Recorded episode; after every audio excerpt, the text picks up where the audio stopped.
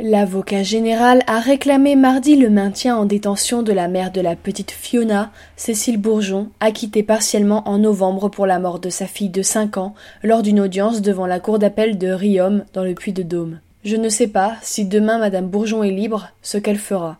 La mise en liberté peut porter atteinte à une recherche éventuelle, a estimé Raphaël Sanesi de Gentil.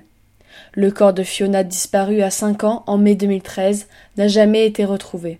L'avocat général craint également pour la sécurité de la jeune femme, dont l'acquittement partiel avait suscité des manifestations d'indignation populaire au sortir de la cour d'assises du Puy-de-Dôme.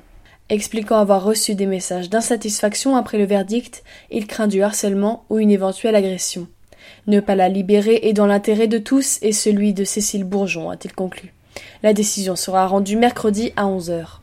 Le 26 novembre, Cécile Bourgeon avait été acquittée partiellement du chef de violence volontaire ayant entraîné la mort sans intention de la donner sur sa fille de 5 ans, tandis que son ancien compagnon était, lui, condamné à 20 ans de réclusion pour ces mêmes faits.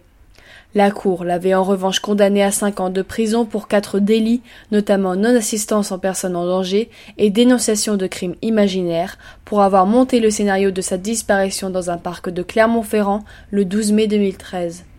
Mais devant le verdict bien en deçà de ses réquisitions, le parquet général avait annoncé quelques jours après le procès qu'il interjetait appel pour la mère de la fillette et son ancien compagnon. Cécile Bourgeon et Berkane Malouf seront jugés en appel dans une autre juridiction, probablement en 2017, à une date qui n'a pas pour l'heure été fixée.